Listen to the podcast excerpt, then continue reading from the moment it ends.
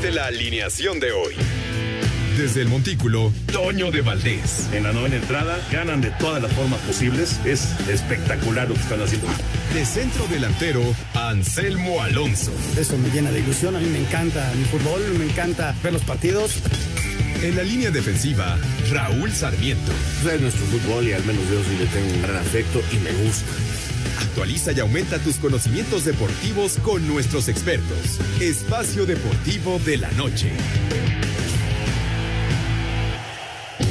Estos son los encabezados en las páginas de internet. Mediotiempo.com ridículo histórico. México fue goleado por Haití y se quedará sin Mundial ni Juegos Olímpicos. El equipo de Mónica Vergara agoniza en el torneo que da boletos para el Mundial 2023. Falta el duelo ante Estados Unidos.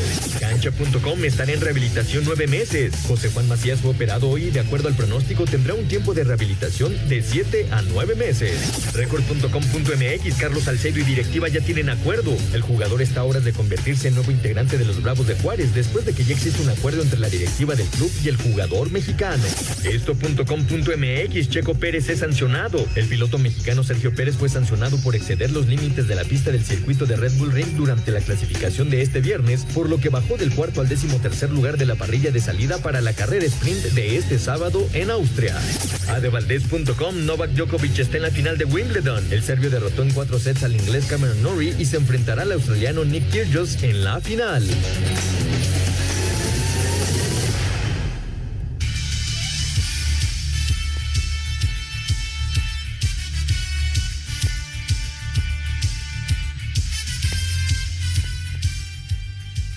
¿Qué tal amigos? ¿Cómo están? Qué gusto saludarlos. Ya estamos aquí como todos los días de lunes a viernes en Espacio Deportivo. Es un verdadero placer saludarlos y estar con ustedes los próximos 60 minutos hablando de el deporte. Y hay muchos, muchos temas hoy que vamos a platicar. En especial eh, tocaremos lo del día de fiesta que hay hoy en San Diego, porque nuestro compañero y nuestro gran amigo y líder Toño de Valdés ya había hasta su este camisola con el número 4 que dice Toño porque va a ser el lanzamiento de lo que es la primera bola o ya hizo según el horario este No, no, todavía no. Todavía no. ¿a qué horas a qué horas será Es a las, el juego es a las 8.40, Raúl. El, el Ah, pero es empieza a las 8:40 de San tiempo de la. Ciudad de México. Sí, no, tiempo de Ah, México. tiempo de México porque Sí, allá en San Diego van a ser antes. 6.40. En San Diego son las 6.40. Exactamente. Ok, bueno, entonces en un ratito más ya Toño se pondrá su casaca y saldrá al campo para hacer el lanzamiento de la primera bola, lo cual nos tiene muy, pero muy contentos. Eh, bien, y aquí estamos, este, eh, pues eh, el equipo listo para, para chambear con todos ustedes. Hoy en los controles está Paco Caballero, en la redacción Rodrigo Herrera y en la producción Diego Rivero, además de Jackie, de Claudia Rateras, de todo el equipazo que tenemos que nos permite llegar a ustedes. Hoy eh, Anselmo está eh, trabajando allá en Televisa, pero ya está con nosotros acá Juan, su hijo, su chaval, este, que, que lo hace muy bien y que nos da un gustazo enorme que estés con nosotros. Manelo, ¿cómo andas? Muchas gracias, Raúl, por el comentario, por el saludo. Saludos a todos en cabina. La verdad, sigo enojado por lo que pasó ayer con la selección mexicana, ya lo estaremos platicando. Y también sumo a mi enojo esa salida de Nadal de semifinales, la segunda vez en la historia que un, que un tenista se retira en semifinales de un Grand Slam. Pues ya lo estaremos platicando a lo largo de esta, de esta hora deportiva. Claro que sí. Jorge de Valdés, qué gusto que estés aquí, aquí con nosotros. ¿Qué tal, Raúl? Pues sí, con muchísimo gusto aquí ya a la espera de que inicie este encuentro entre los gigantes eh, de San Francisco y el equipo de los padres de San Diego. Eh, lo estoy viendo aquí, empieza la transmisión a las 8 con 30. 8 con 30 arranca la, la transmisión, pero el juego en sí estará arrancando a las 8.40. Tiempo de la Ciudad de México, que en San Diego serán las 6.40 de la tarde. Así que, pues, eh, con mucho gusto y con mucho orgullo de que Toño pueda estar ahí, precisamente en la, en el, esa primera bola, ¿no? La verdad, la verdad sí, la verdad es algo que nos llena de alegría. Bueno, señores y señores, ya también arrancó la fecha 2 del campeonato, ya está corriendo la pelota en Mazatlán, en este partido entre Mazatlán y Tigres, van cinco minutos de acción y el marcador va cero por cero. Pero bueno, vamos a empezar, vamos a empezar con la Fórmula 1 porque hoy este vinieron las pruebas previas, el calentamiento para mañana hacer salida en sprint y bueno, vamos a enterarnos lo que pasó con el checo y lo comentamos. Adelante, por favor. Tan solo 29 milésimas sobre Leclerc y 82 ante Sainz, ambos pilotos de Ferrari, Max Verstappen, vigente campeón de la Fórmula 1, conquistó la décima sexta pole position de su carrera, tercera en el circuito de Red Bull Ring, al lograr el mejor crono de la clasificación para el sprint del Gran Premio de Austria. A pesar de haber concluido la Q3 en el cuarto sitio, Sergio Checo Pérez fue penalizado por exceder los límites de pista en Q2, lo que invalida sus tiempos y lo hará largar desde la décima tercera posición. A través de sus redes sociales, Checo manifestó, no fue el día que esperábamos. Un castigo al final por exceder los límites de pista nos afectó muchísimo y tendremos que salir a buscar la remontada el día de mañana. Vamos a darlo todo, que aún hay mucho en juego. Más allá de los accidentes de ambos pilotos de Mercedes, en la Q3, Russell saldrá cuarto y Hamilton noveno. A Cider Deportes, Edgar Flores. Pues así es, fue sancionado eh, el checo y va a tener que arrancar desde la posición número 13 en esta oportunidad. Bueno, también les platico que ya se abrió el marcador allá en, en Mazatlán. Los Tigres acaba de lograr Guiñac el gol en un pase a profundidad, así que a los siete minutos Tigres ya le está ganando a Mazatlán uno por cero gol de Guiñac. Bueno, eh, decíamos Juan, eh, caray, este problema que tuvo al salirse de lo que es la pista, el checo lo lleva hasta el lugar número 13, cuando había quedado en cuarto, es una sanción fuerte, grave, esperemos que tenga mañana una buena prueba en el sprint y esto le permita arrancar la carrera en una mejor posición. Sí, esperemos que le vaya bien en el sprint. Es el segundo sprint que se lleva la temporada, el primero se llevó en Italia. De hecho, Red Bull queda en el 1-2, al igual que la carrera en Romaña en el circuito de Romaña. Y ahora en el, en el Red Bull Ring, ahora sí que como local en Austria, le va a tocar al checo salir de atrás. Ya nos regaló la, la carrera pasada en Silverstone del último lugar al segundo. Esperemos que vuelva a ser una hazaña del nivel, porque ya lo dijo la semana Helmut Marco, que si el Checo Pérez quiere ser campeón del mundo como piloto, le tiene que ganar a Verstappen. Ya está abierta la competencia entre estos dos pilotos. Vamos a ver cómo se corren estos 100 kilómetros de sprint para que, para que el público que no está muy metido en el deporte motor, Raúl, se dé una idea más o menos de qué es un sprint. Prácticamente es una tercera parte de la carrera. Se recorren 100 kilómetros, la pista mide más o menos arriba de 4 kilómetros, casi llegando a los 5. Se corren cerca de 16 vueltas, por lo general se corren cerca de 72, entonces están corriendo, correrían cerca de 306 kilómetros la, la carrera completa. En el sprint, nada más son 100. Correcto, entonces tienen esa pequeña carrera para ubicarse en la mejor posición posible. Esto da puntos y es de la manera en que se arranca el domingo el Gran Premio. Eh, y sí, son locales los de Red Bull. Pues que haya suerte para el checo. Bueno, eh, una mala noticia en el mundo del béisbol de las grandes ligas. Eh, ha fallecido un hombre que hizo muchísimo por el béisbol mexicano, Mike Brito, descubridor de muchos talentos y bueno, hombre principal en el desarrollo y la carrera de Fernando Valenzuela. Vamos a escuchar esta nota. Los Dodgers de Los Ángeles anunciaron la noche de este jueves el fallecimiento del legendario scout internacional, el cubano Mike Brito, a los 87 años de edad y quien trabajó para esta organización por casi 45 años, fue quien descubrió a Fernando Valenzuela para llevarlo al equipo angelino. Además descubrió a peloteros como Julio Urias, Víctor González, Joaquín Soria, Ismael Valdés, Juan Castro y Antonio Zuna, entre otros. Me siento muy triste hoy. Mike fue un gran hombre y una parte clave de mi éxito como jugador de béisbol dentro y fuera del terreno, dijo Fernando Valenzuela al enterarse del fallecimiento de quien fuera un mentor para él. Nadie quería más a la organización de los Dodgers que Mike y todos lo vamos a extrañar mucho. Mis oraciones para su esposa Rosario y todos sus familiares y amigos, añadió Valenzuela. Descanse en paz, Mike Brito, Asir Deportes Gabriel Ayala.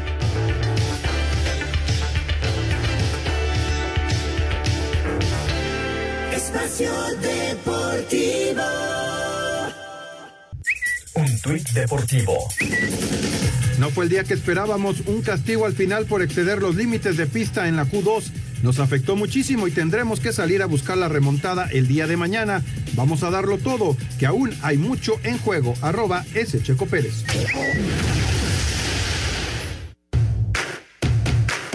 El tenista serbio Novak Djokovic avanzó a la final de Wimbledon al derrotar al británico Cameron Norrie en cuatro sets por 2-6, 6-3, 6-2 y 6-4 y se medirá el próximo domingo al australiano Nick Kyrgios, quien avanzó a la final tras el abandono de Rafael Nadal por lesión. Sobre la final ante Kyrgios habla Djokovic, quien llega a su octava final de Wimbledon en su carrera, donde buscará su séptimo título en ese torneo y el cuarto consecutivo.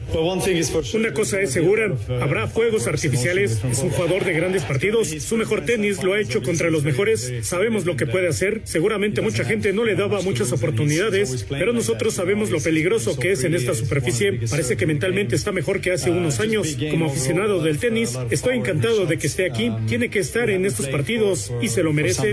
Además, Djokovic se convirtió en el tenista con más finales de Grand Slam en la historia, con 32, dejando atrás a Roger Federer con 31, a Sir Deportes Gabriel Ayala. El serbio número 3 del mundo Novak Djokovic aseguró final 32 de Gran Slam en su carrera, octava del Mayor londinense, luego de vencer por 2-6, 6-3, 6-2 y 6-4 al británico Cameron Norrie. Cita este domingo ante el australiano Nick Kyrgios en la que buscará su cuarto título al hilo en el All England Club. Aquí sus palabras. Obviamente será su primera final de Grand Slam. Está muy emocionado y no tiene mucho que perder. Siempre juega libremente, incluso su servicio. Tiene mucho poder en sus tiros y hace tiempo que no jugamos. Nunca he ganado un partido contra él, así que espero pueda ser diferente esta vez. Es otra final para mí en Wimbledon, un torneo que tanto amo. Así que espero que haya experiencia a mi favor.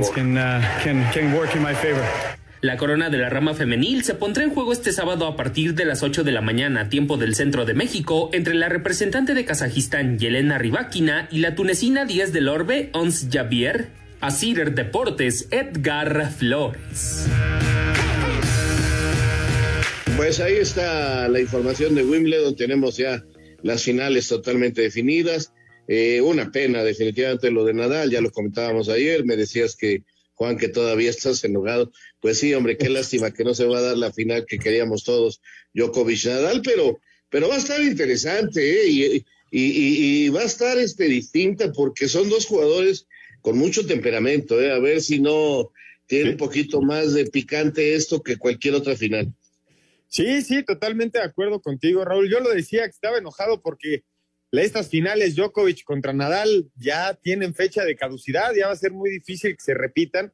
Yo creo que va por ahí, pero que llegue Kyrgios siendo el 40 del mundo, este australiano que es un tipo totalmente diferente en el tenis, es irreverente, es atrevido, arrabalero, reta la autoridad, saca por abajo de repente entre las piernas. Yo creo que va a ser un gran rival para Djokovic. Obviamente Djokovic es el gran favorito, pero cuidado con este Nick Kyrgios, lo decía Djokovic, mentalmente está, está sintonizado. Y eso ha sido lo que no ha mantenido a Kyrgios en el top mundial. Pero en este torneo jugó contra Tsitsipas y se lo cenó. Jugó contra Garín y se lo cenó. Le iba a tocar contra Nadal, iba a ser un partidazo. Por cuestiones obviamente físicas de Nadal no llega, pero vamos a ver, vamos a ver cómo, cómo se, le pone a Djokovic el domingo. Y el sábado, la final de las chavas también está interesante, Raúl, Ninguna de las dos ha ganado eh, Grand Slam. A la fecha, Wimbledon no, no está dentro de, sus trofeos. Y una de ellas viene de sacar a la gran favorita, Simona Halep, que es, era la campeona del 2019. Y se la, esta Ribáquina, la kazaja, es la gran sorpresa de este torneo. Y por el otro lado, la de Túnez, esta Onsburg, es la número tres del mundo. Entonces vamos a ver si se puede, si se puede llevar el, el campeonato. Yo creo y mi dinero está con la casaja, la verdad. Fíjate nada Bueno, yo, yo la verdad no pensé que le ganaran a la polaca, yo dije que la veía ya como una de las grandes con esta gran marcha que había tenido de partidos sin perder, sin embargo... Eh, 37 llegó, 37 y hasta ahí, ¿no? Entonces, algo ha de tener esta mujer para, para haberle ganado. Bueno, pues ahí está la información y ahora sí vamos a meternos al fútbol. Y empezamos con la, con la nota mala, con la nota triste, con la nota eh, que molesta, que, que, tiene un ambiente eh, muy embravecido, muy este, de molestia en el balompié nacional. Eh, porque pues hay que decirlo, estamos pasando por una etapa malísima de resultados eh, con la selección nacional, mucha gente pide cabezas, otros este, piden que se cambie totalmente la estructura, este, en fin, lo que es un hecho es que México fue goleado por Haití.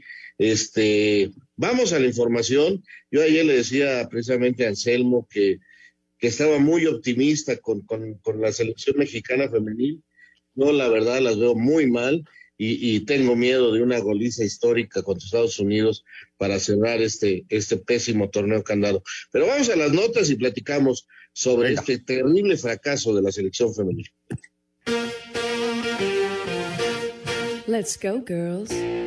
La selección mexicana de fútbol femenil quedó prácticamente fuera de la Copa del Mundo de Australia Nueva Zelanda 2023, así como de los Juegos Olímpicos París 2024, tras caer tres goles a cero ante Haití en su segundo partido de la fase de grupos del Campeonato W de la CONCACAF que se realiza en Monterrey, ya que en su tercer encuentro se mide a Estados Unidos. Habla la estratega Mónica Vergara. Eh, desafortunadamente no tuvimos un buen torneo, que evidentemente es un golpe muy fuerte en lo personal, de muchísimo aprendizaje. Me he caído muchas veces y que esto simplemente es el comienzo. Siempre sabíamos que podíamos tener dificultades, que esto es un proceso que está planeado. Evidentemente estábamos hablando de este mundial, pero que está planeado a largo plazo para el 2027. Ya me urge ir a verlas para decirles que no pasa absolutamente nada, que son es parte de un proceso de aprendizaje, de desarrollo. El juego ante la selección de las barras y las estrellas será el próximo lunes a las 9 de la noche en el Universitario Asir Deportes Gabriel Ayala. Caramba, qué, qué, qué, qué, pesadilla ha sido este torneo en Monterrey. La gente se la solió, no fue. Eh, son una plaza Monterrey que, que, el fútbol femenil ha triunfado y la gente no fue a ver a la selección, no la fue a apoyar. Y, y, y ese es un punto. Luego las declaraciones de Mónica, pues, la verdad, muy fuera de tono. Entiendo que quiera animar a sus jugadoras, entiendo que quiera eh, cambiarle un poquito el nivel de presión, pero, pero no son buenas declaraciones. Y ahora, este, pues la gente dice, ¿cómo es posible? ¿Y a quién corremos? Yo nomás les voy a decir una cosa, por supuesto, yo sí le cargo en esta ocasión la mano a las jugadoras y al cuerpo técnico, porque eh, yo no recuerdo un apoyo tan grande al fútbol femenil como lo tienen ahora. Una liga profesional, eh, apoyo para giras, fueron a Estados Unidos, fueron a Europa, jugaron contra potencias, se prepararon para esto y realmente han hecho un papelazo. Eh, es increíble lo que están viviendo y lo que estamos viviendo, Juan. Sí, creo que lo mencionas muy bien, Raúl. Esta suma de malos resultados de la selección como que ya desproporciona la opinión y ya es la misma para todos, sea femenil, sub-20 y selección mayor. Y creo que sí hay que separarlos, ¿no? Y, y, hay que, y hay que opinar de acuerdo a la competencia. En este caso, en el mundial, en el premundial de la CONCACAF femenil, jugándolo como local, pierdes contra Jamaica, pierdes contra Haití. El lunes te vas a enfrentar al mejor equipo posiblemente del mundo en la rama femenil, que es Estados Unidos, o dentro de los primeros cinco, por no decir el mejor del mundo. Y, y yo también creo que la responsabilidad estuvo en la cancha y en la dirección técnica las declaraciones de, de, Mónica creo que van de la mano de, de, querer sobar un poco, pero creo que esas declaraciones eran para dentro del vestidor, pero dar la cara ante los medios de comunicación creo que iría a otro discurso, ¿no? Estilo el que hizo Luis Pérez de asumir la, la, toda la responsabilidad y listo, porque decir no pasa nada por perder un partido, no, sí pasa, sí pasa, por supuesto que pasa, no vas al Mundial y no vas a los Juegos Olímpicos. Ahora, poniendo en contexto, tampoco fuimos al Mundial de, de Francia 2019 y no fuimos a Tokio 2021 a los Juegos Olímpicos, no fuimos a Río 2016, a Londres 2012, a Pekín 2008. Entonces, también es una situación que ya se había vivido en esta selección y creo que también suena mucho porque vienen de muchos resultados malos de la selección sub-20 y la selección mayor. Sí, definitivamente, definitivamente todo se ha juntado. Mucha gente nos pregunta en las redes sociales, ¿Y quién nombró a esta muchacha y por qué es ella la directora técnica? No se olviden que apenas en el 2018 fue su campeona del mundo dirigiendo precisamente a la sub-17 de México.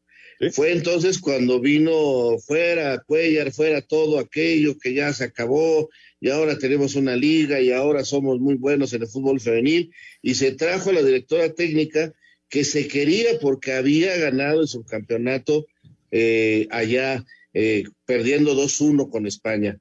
Eh, todo el mundo estaba contento, todo el mundo estaba feliz, la sub-17 ya calificó al Mundial, la sub-20 ya calificó al Mundial, y llegó la mayor y se pensó que, que, ya estaba todo bien en el fútbol femenil y nos han dado una, un estate quieto que nos ubique en nuestra realidad y que va a ubicar en la realidad a muchas jugadoras, que va a ubicar en la realidad a Mónica y que, repito, claro que tienen que ver los directivos, pero en esta ocasión yo digo, y tienen que ver porque son cabeza de un trabajo, pero yo en esta oportunidad, como repito, después de todo lo que se hizo por el fútbol femenil y lo que se está haciendo, sí creo que corresponde mucho a la gente que está en la cancha.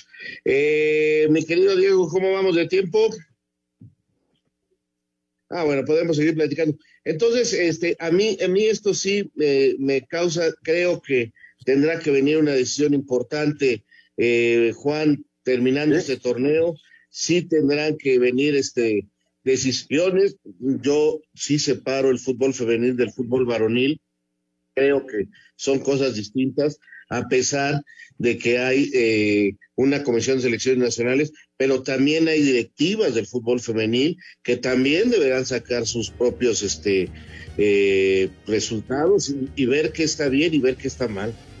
Sí, sí, sin duda alguna, creo que después de el papel deportivo, que es ahora sí de lo que nos toca hablar, Raúl, más allá del administrativo que hay adentro de la federación, que en otro momento seguramente lo platicaremos cómo va la situación, pero creo que en el aspecto deportivo sí es, es reprobable la, la, participación de la selección. No, no hay ni cómo ayudarle. Dos partidos, cero goles, eh, cuatro goles recibidos. Vas a jugar contra Estados Unidos. Seguramente ya no va a haber una posibilidad de alcanzar este repechaje, eh, que es el mejor tercer lugar del grupo, porque seguramente no lo vamos a alcanzar.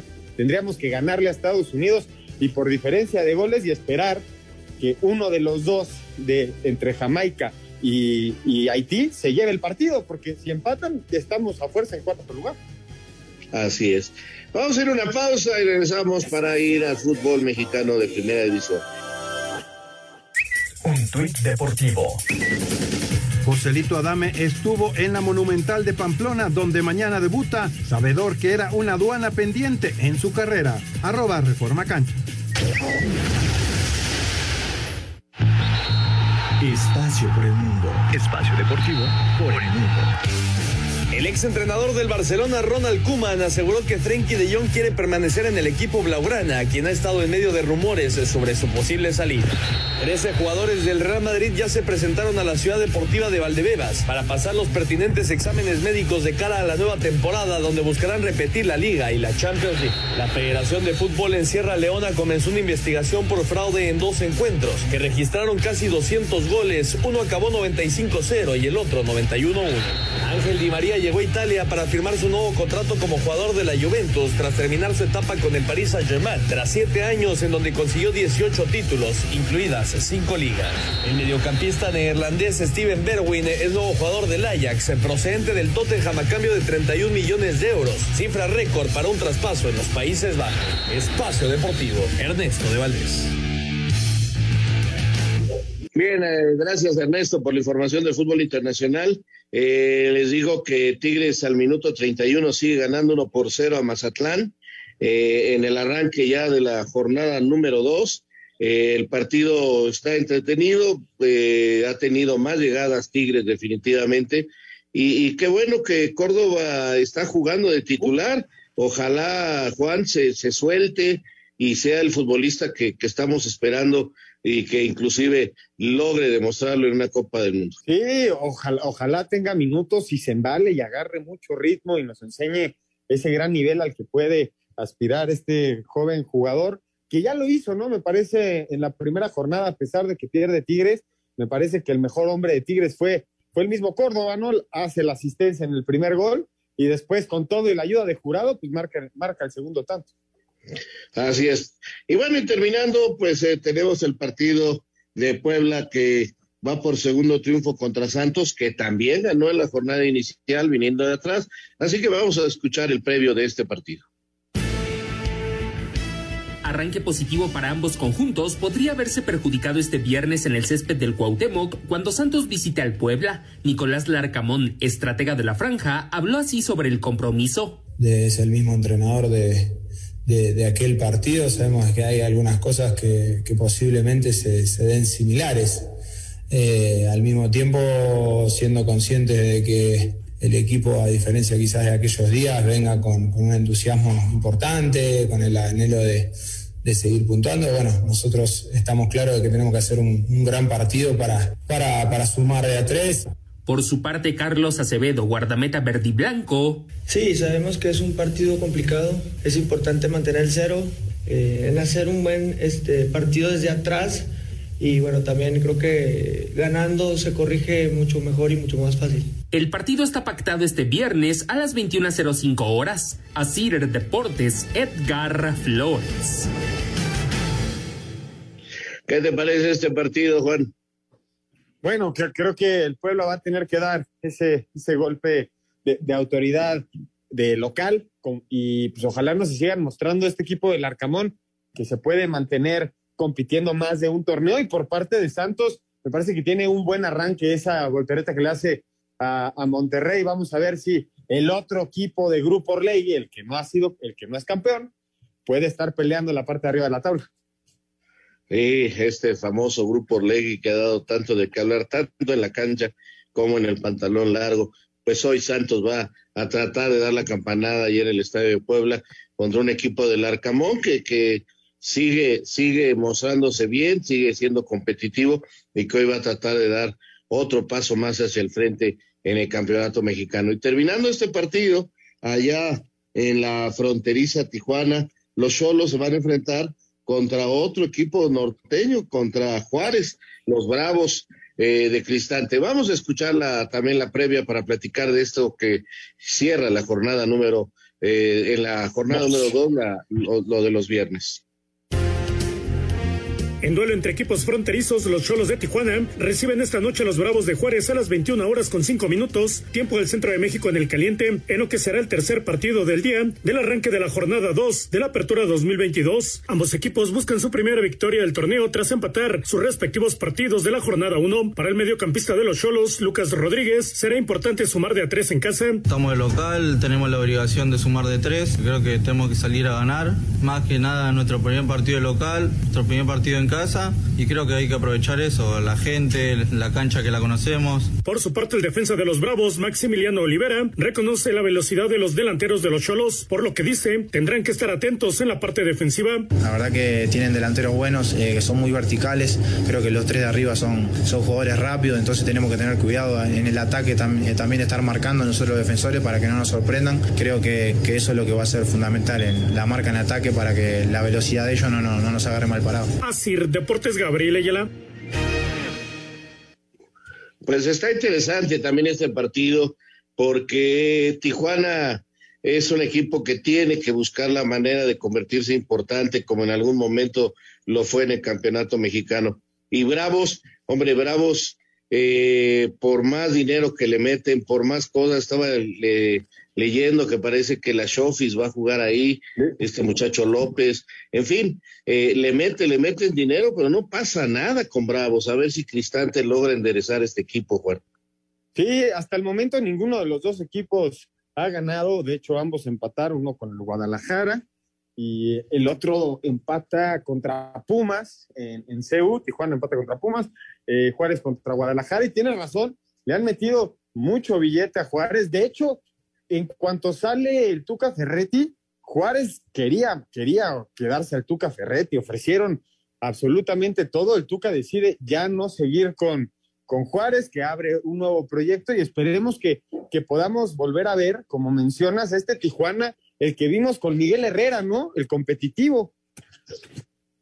Tienes toda la razón, porque desde esa vez no ha vuelto a competir. Cuando se presentó en primera división, en poco tiempo fue campeón con Mohamed, luego con Miguel eran competitivos, líderes generales de la competencia, y de repente se fueron, se fueron perdiendo, fueron este, trayendo técnicos que no aportaron nada al fútbol mexicano, Y bueno, vamos a ver si ahora con Baliño, un hombre que viene de la Liga de Expansión, logran eh, crecer futbolísticamente y volver a ser una plaza, una plaza importante. Bueno, pues sigue eh, el marcador eh, uno por 0, 37 minutos, Mazatlán intenta, pero realmente no ha puesto a Nahuel a, sufrir o alguna problemática, y en cambio la gente de Miguel Herrera sí ha estado cerca de la, de la segunda anotación. La jornada va a tener partidos bien interesantes. ¿eh? Eh, está el América visitando al Monterrey, el Atlas visitando al Toluca, el Cruz Azul recibiendo a Pachuca, eh, Chivas que tiene que hacer algo para sacar el resultado contra San Luis. Está buena la jornada, Juan. Sí, también el, el duelo de fieras, ¿no? León Pumas también se va a poner bastante bueno. Ya, ya veremos si, si el nuevo refuerzo, este, el Toto Salvio, ya, ya tiene minutos. Vimos a Del Petre, ¿no? Eh, hacer tirarse una chilena contra Tijuana. Vamos a ver cómo empiezan a funcionar los refuerzos. Y la verdad, estamos muy emocionados. Yo creo que todos los americanistas de ya ver al Cabecita Rodríguez en la cancha, al igual que Néstor Araujo. Por lo pronto dicen que los dos van de inicio, o al menos eso en la previa es lo que se había hablado. Vamos a ver mañana si es así. Ya no estarán los novatos Martínez y Lara, van con, un cuadro ya totalmente de gente importante. Vamos a ver si, si, si es esto como lo señalan. Parece que va Viñas de titular. Eh, Fidalgo todavía no estará en el primer equipo, se va recuperando de los problemas físicos que tuvo en la pretemporada.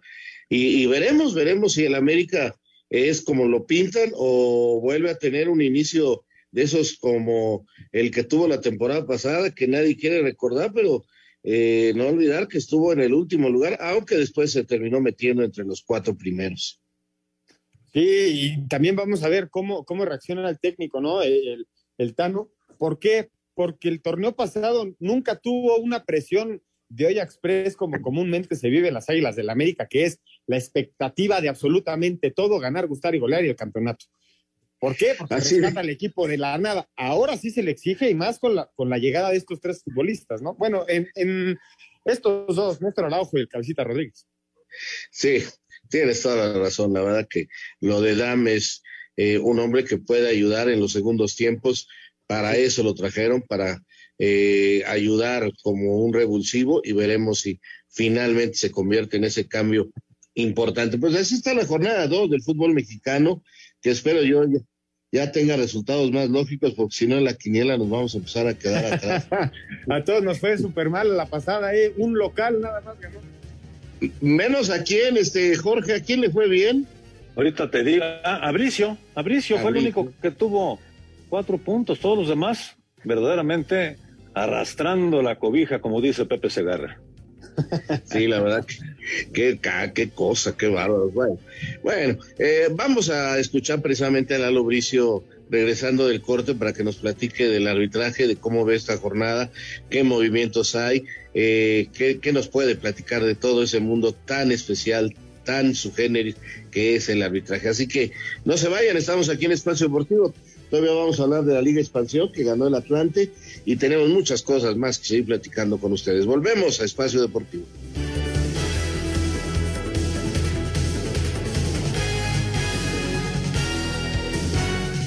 Espacio Deportivo.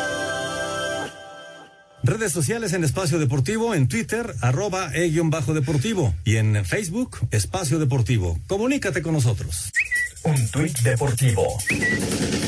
Bárbara Banda, estrella del fútbol femenil de Zambia, quedó fuera de la Copa Africana de Naciones debido a que no superó las pruebas de verificación de género, en las cuales se mide los niveles naturales de testosterona. Arroba, medio tiempo.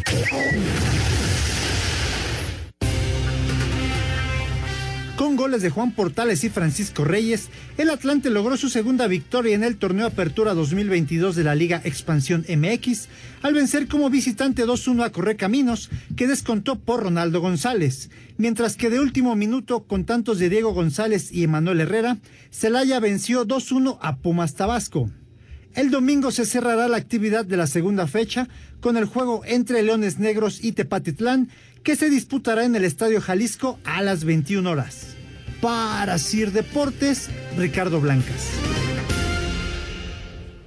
Qué extraño. Qué extraño horario a las nueve de la noche en el Jalisco, los Leones Negros el domingo. Bueno, en fin, seguramente eh, la afición de los Leones Negros estará ahí. Como ya está aquí don Lalo Bricio, que nos va a hablar de todo lo que está pasando en el mundo arbitral. ¿Cómo estás, Lalito? Qué gusto saludarte. Raulito, Juanito querido, señor productor, le saludo con afecto. Pues le tengo buenas noticias para algunos, malas para otros. Una buena noticia para Anselmo Alonso es que Santander, quien pitó el Necaxa Toluca y Anselmo estaba tan enojado con él, no pita, no pita esta semana. el caso de estaba furioso, Lalo, furioso. el caso de Toño Pérez Durán, que hizo enojar a los rayados en el Santos Monterrey, tampoco pita, entonces el Rey Midas y todo su séquito pueden estar tranquilos que no pita. Ahora, los que sí pitan, fíjese, está Don Ahí Escobedo, que ya lo estamos viendo pitar ahorita en el en el Mazatlán contra Tigres, los Pumas estaban muy enojados, que una mano, una jugada súper polémica, que los perjudicó, sí pita, sí. Oscar Mejía, que el Piojo Herrera estaba muy enojado porque le hicieron una falta a Guiñaki y de ahí cayó el gol del Cruz Azul, sí pita, pita el Chivas contra San Luis, y Fernando Hernández, que también lo acusaban de que había cometido algunas pifias y unos penales y no sé qué tanto en San Luis contra León, sí pita. O sea que de los nueve partidos de la semana pasada, en cinco estuvo involucrado a la polémica arbitral, dos de ellos se van a la banca y tres sí arbitran. ¿Ustedes creen? Bueno, la verdad, bien. Yo creo que eh, los dos que se van a la banca no hay este forma de, tú mismo lo decías, este, de a lo mejor será polémico, pero, pero parecía que sí se habían equivocado, la verdad, y entonces veo que la comisión que más o menos estaba en tu misma idea y en la de la mayoría. Oye, y, y, de chavos, ¿a quién le van a dar la oportunidad, a Lalo? No, fíjate que está muy bien la comisión actual porque le dieron oportunidad a dos chavos la semana pasada, a Ismael López y a Daniel Quintero. Lo hicieron bien, pero ahora los mandan a la banca y le dan oportunidad a otros dos chavos, ¿no? El caso de Víctor Cáceres y de Jesús López también. Uno va al Cruz Azul Pachuca, otro va al León Pumas. Entonces está muy bien que le estén dando oportunidad a los chavos, ¿no? Y el partido que llama la atención, desde luego, entre otros, pues es el Rayados América, que está que arde por miles de situaciones, y ahí va el gato Ortiz, ¿no? Un gato, un gato, un gato muy experimentado. Un árbitro muy experimentado, y dije un gato, pero de todos modos salió bien. Pareció algo cómico. Un gato muy experimentado, el señor Ortiz, y esperemos que, que tenga un buen, un buen desempeño, ¿no? Y también repiten el cantante, que pitó el América el contrato, lo hizo bien y ahora va al Querétaro Necaxa y repite el César Arturo, nuestro árbitro mundialista, que lo hizo bien en el Pachuca Querétaro del lunes, lo veremos en el, en el Puebla contra Santos, que también está muy atractivo ese partido. Oye, eh, la semana hubo algo de polémica porque se decía que con la nueva comisión de arbitraje se había sancionado al público. ¿Es el árbitro o es el comisario el que reporta al público para que la gente tenga esta información eh, correcta? Sí es el comisario del partido. del árbitro se dedica únicamente a las reglas y todo lo, periférico, todo lo administrativo, lo ve el comisario. Pero mira, tenemos que aclararle a la gente que la comisión disciplinaria, que es la de responsable de eso, era otra, la administraba Eugenio Rivas, y ahora ya está otro homónimo de Palillo, Jesús Martínez Iglesias, que es, es un abogado muy connotado, un eminente jurisconsulto, entonces ahora están aplicando de una manera distinta el reglamento. A lo mejor tenían algunos lineamientos, eh, entre ellos los, la comisión disciplinaria, y no, no aplicaba todo lo que, se, lo que dice el reglamento. Ahora, eh, vientos de, de, cambio soplaron y hay una nueva administración y nos tenemos que acostumbrar a que la nueva administración va a aplicar aparentemente al pie de la letra de la regla y ojalá sea así por el bien de todos, pero que sean parejos, ¿no? Que haya piso parejo. Exactamente. Y así ya queda claro que no es la comisión de arbitraje la que pone estos castigos en cuanto al público, sino son los comisarios, la comisión disciplinaria que está totalmente separada de la comisión de arbitraje, ¿correcto? Es correcto. Entonces, mira, dicen, es que vean en la final, en la final, lo, lo que pasó en la final lo juzgó Eugenio Rivas. Ahora ya hay un nuevo juez, digamos, ya hay un nuevo, una nueva administración. La cuarta T llegó a la FMF, se transformó y hoy va a haber una forma distinta de aplicar el reglamento de sanciones. Lalo, muchas gracias. Ahí Lalo. el comentario, el comentario de Gracias. Y vamos a una pausa. Cuídense. Espacio Deportivo. Un tuit deportivo A ocho años del Brasil 1-7 con Alemania en la Copa del Mundo del 2014. Las consecuencias que dejó la dolorosa goleada. Arroba la afición.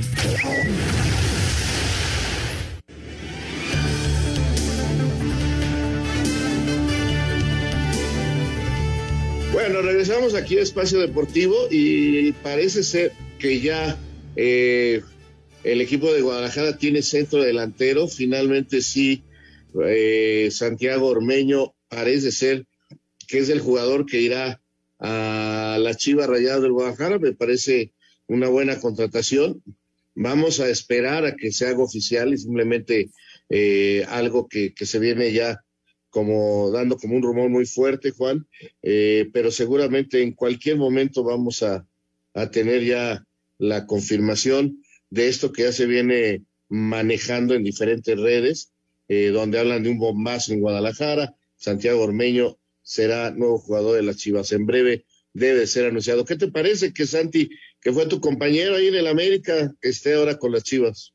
Bueno, la verdad, me da muchísimo gusto que, que llegue a un equipo de, de, tal envergadura como es Chivas y también a cubrir una posición que posiblemente le va a beneficiar a él como futbolista porque va a tener muchos minutos. Ya nos enseñó en aquel torneo con Puebla que fue el mexicano con más goles del torneo, que le dieron la titularidad, que tiene calidad, que tiene gol, que puede pelear un lugar. Esperemos que, que, tenga minutos en Chivas y que regrese a ese nivel porque la verdad ese paso por León ha sido intermitente en cuanto a minutos, en cuanto en, en, cuanto a actividad, en cuanto a acciones dentro del terreno de juego. Esperemos que Santiago se embale, agarre ritmo, porque es un gran jugador. Siento que es un, es un, es un potencial, es un jugador distinto, de esos jugadores que desde chiquito tienen un talento distinto a los demás y que no ha podido mostrarle a todo el público realmente su capacidad al 100%. Muy bien, pues ahí está, nos vamos con esa información, pero vamos con Jorge de Valdés que nos tiene todo lo que usted opina. Exactamente, muchas gracias, muchas gracias. Y bueno, tenemos rápidamente la quiniela, como decíamos, nuestro invitado para esta jornada es Edgar Abraham Arenas López de Irapuato, Guanajuato. Está con Tigres para este encuentro, así que hasta ahorita ya terminó el primer tiempo, sigue ganando Tigres 1 por 0 a Mazatlán. Para el segundo, Puebla Santos nos dice empate y para el Tijuana eh, contra Juárez está con el equipo de Tijuana. Así están las cosas. Mucha suerte a todos. Ya el lunes estaremos viendo cómo nos fue en la quiniela, porque esta, esta jornada no hay, no hay eh, partido el lunes. Pero los eh, mensajes de nuestro auditorio, mi nombre es Pablo, saludos desde León, Guanajuato, excelente programa, diario los escucho. Un consejo, por favor, tengo un equipo de fútbol y van tres partidos que no ganamos. ¿Qué podemos hacer? ya que soy el capitán y los veo muy desanimados. Pues primero que nada es eso, recuperar el ánimo, eh, animarse. Eh, recuerden que lo más importante es ir y divertirse, competir. Poco a poco irán llegando los resultados en cuanto mejore su accionar, pero por lo pronto que no caiga el ánimo. Exactamente, que no decaiga el ánimo. Una verdadera decepción el fútbol femenil, pero señores, da más vergüenza la varonil no hay que, no hay que crucificarlas. Guillermo Roldán. Perfecto. Un saludo desde Puerto Vallarta, Jalisco. Raúl, estoy de acuerdo contigo. Lo de la selección femenil es nuestra realidad. Hay que ocuparse en lugar de preocuparse. Se puede mejorar, pero hay que trabajar muy duro. Un abrazo de parte de Antonio Carballo. Saludos, Antonio. Hay que trabajar y mucho, mucho. Muy buena tarde. Respecto a sus opiniones, en especial del señor Sarmiento, ¿por qué en especial el señor Sarmiento, pero hoy especialmente no recuerdo una crítica tan contundente y certera a la mediocre selección mayor varonil como la que vierte sobre la femenil, recordando que los varones siempre se les ha brindado mucho más eh, apoyo que a las representantes femeninas, nos dice Miguel Alcérreca. A ver, esto no es, esto no es una cosa de género, no es una cosa de si son mujeres o son hombres, es fútbol y es mi opinión. Eh, con la selección varonil también estoy muy inconforme, no estoy contento, aunque espero que por la calidad del futbolista mexicano pueda lograr volver a calificar cuando menos a la, a la segunda fase. No sé si lo vayan a lograr, pero esto no es cosa de género, eso sí lo dejo muy claro y voy a apoyar a las mujeres cada vez que pueda. De acuerdo, saludos señor productor, Raúl, Juan Miguel, muchas felicidades a Toño que tengan un buen fin de semana y mucha suerte en la quiniela, nos dice Laurita desde Querétaro. Y señores, Gracias, Laurita, pues sí la necesitamos, esa Vir. También. Se nos acaba el tiempo. Gracias, Juan Miguel. Muchas gracias. Muchas gracias, Jorge, a todos los que nos acompañaron. Buenas noches. Hasta el próximo Muchas lunes. Ahí viene Eddie. Vámonos. Los dejamos con Eddie Warman. Buenas noches.